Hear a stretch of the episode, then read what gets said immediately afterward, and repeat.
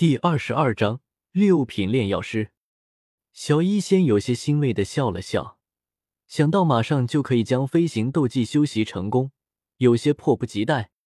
古河制止了小医仙的动作：“你把斗气输入进阴液中，它会在你被挤出的经脉拉扯出了两条极为细小的支脉。这种痛苦，哪怕是身经百战的佣兵都会痛晕。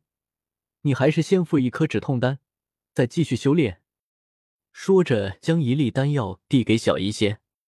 听到继续修炼这么恐怖，小医仙有些后怕。毕竟谁也不想无缘无故的经历一次惨烈的疼痛。吃下丹药，双掌再次触着阴翼，小医仙体内的斗气顺着卷轴上所需的轨道在体内缓缓的运转了起来。片刻之后，斗气流转到了手臂处，逐渐的窜进手掌之中。当斗气出现在掌心之时，黑色卷轴之上的阴翳骤然间光芒大盛，紫黑两色越来越浓，最后化为两道细小紫黑光芒，闪电般的窜进了小医仙手掌之中，然后顺着经脉急速流转。当他们流转到小医仙被挤出的经脉之时，却是骤然停顿，然后转头。硬生生的将经脉拉扯出了两条极为细小的支脉，这两条支脉从主干中延伸而出，在到达背脊处时，方才缓缓停止。由于已经服用过止痛丹，小医仙只是感觉后背多了一点东西，并没有什么其他的感觉。好了，这个飞行斗技你已经修炼成功了，接下来你只要将斗气运转到后背，自然就会出现一对黑色鹰翼。不过这个还是等你去房间再试，不然你的裙子就要破了。古河拍拍手，站起身来对小医仙道：“听到古河的调侃，小医仙不依的道：‘师傅，哈哈哈，你以后到外面去买那种稍微露背的衣服，这样你使用飞行斗技的时候就不会把衣服给撑破了。’”古河躲过小医仙垂来的玉手，不过现在倒是暂时不用急。飞行斗技需要不菲的斗气，以你的实力，哪怕是让他滑翔都困难。得等你到达斗师，才真正有让他挥霍的斗气。到那时，你才能飞起来。现在让你修炼住，要是让你适应他，说到底，还是我实力不足呗。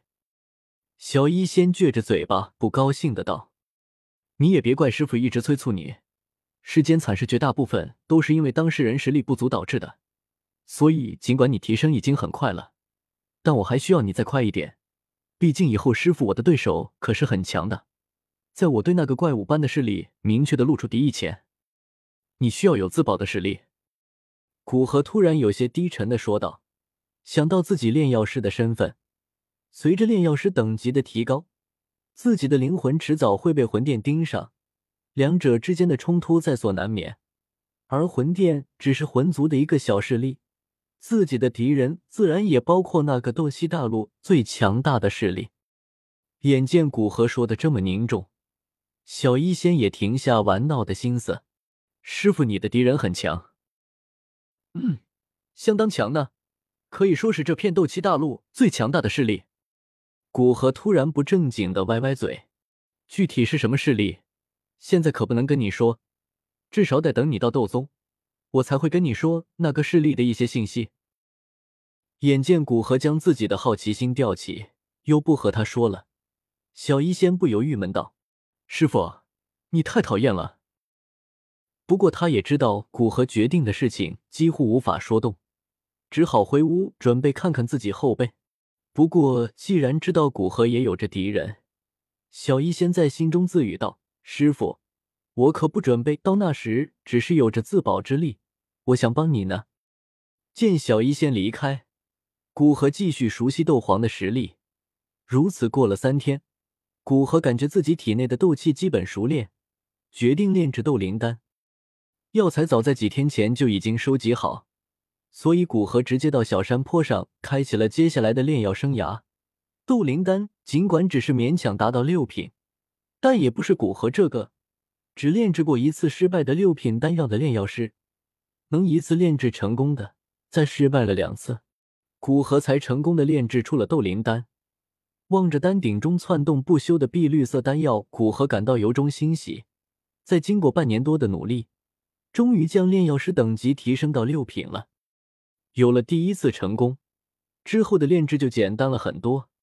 古河很快就又炼制成功了两枚斗灵丹，直到将山谷中炼制斗灵丹的药材耗光才停手，然后尝试着炼制了一枚黄级丹。不过炼制时丹炉中狂暴的药力。让第一次的古河炼制失败，在古河将整个山谷炼制黄级丹的药材收集起来，也不过又收集了炼制四枚的分量，再重新开炉炼制，运气不错的炼制成功了两枚。看着小山谷所剩无几的药材，古河想着是要出去一趟了，想着出去了需要再待一段时间，无法利用吞噬之炎提升实力。而自己现在的境界已经完全稳固下来，古河将到三楼自己的房间，利用吞噬之炎将一枚品质最差的黄级丹吸收掉，顺利提升到斗皇二星。之后，古河将小医仙喊来，让他收拾衣物，跟着他去一趟帝都。炼制这些六品丹药消耗了差不多半个月，想着去帝都不用怎么战斗，古河服用了一枚五品的封印丹。作用是封印自己的一部分实力。吃了丹药后，古河表现在外的就是斗王五星，八个月提升三星，对于普通人来说还是能够接受的。自己真实的实力，对于一些熟悉古河的人来说会吓到他们的。小仙儿，接下来就需要你的小兰载我们去帝都了。古河对已经收拾好行李的小医仙道。并顺手从小医仙手里将行李接过，放到纳戒中。也许想到上一次古河抱着他穿越魔兽山脉，小医仙脸蛋微红，从怀中取出竹哨，轻轻的吹出一缕声波。片刻后，天空之上，一只蓝色巨鹰飞速的从远处飞来，然后盘旋在山谷上空，最后缓缓的降落而下。望着那越来越低的蓝鹰，古河一把搂住小医仙的纤腰，跳上鹰背。小医仙驾驭着蓝鹰，在古河的指点下向帝都飞去。坐在小蓝背上，古河觉得可以培养一下这只蓝鹰。原著中，小医仙培养它成为不弱于斗皇的五阶甚至六阶魔兽，说明这只蓝鹰的潜力还是很大的。想到就做。古河将已经没多大用处的的温养灵液给小医仙，让他试着去喂蓝鹰。毕竟小医仙是蓝鹰的主人，哪怕古河都无法强制命令一只骄傲的魔兽，只有小医仙这个主人的话他才会听。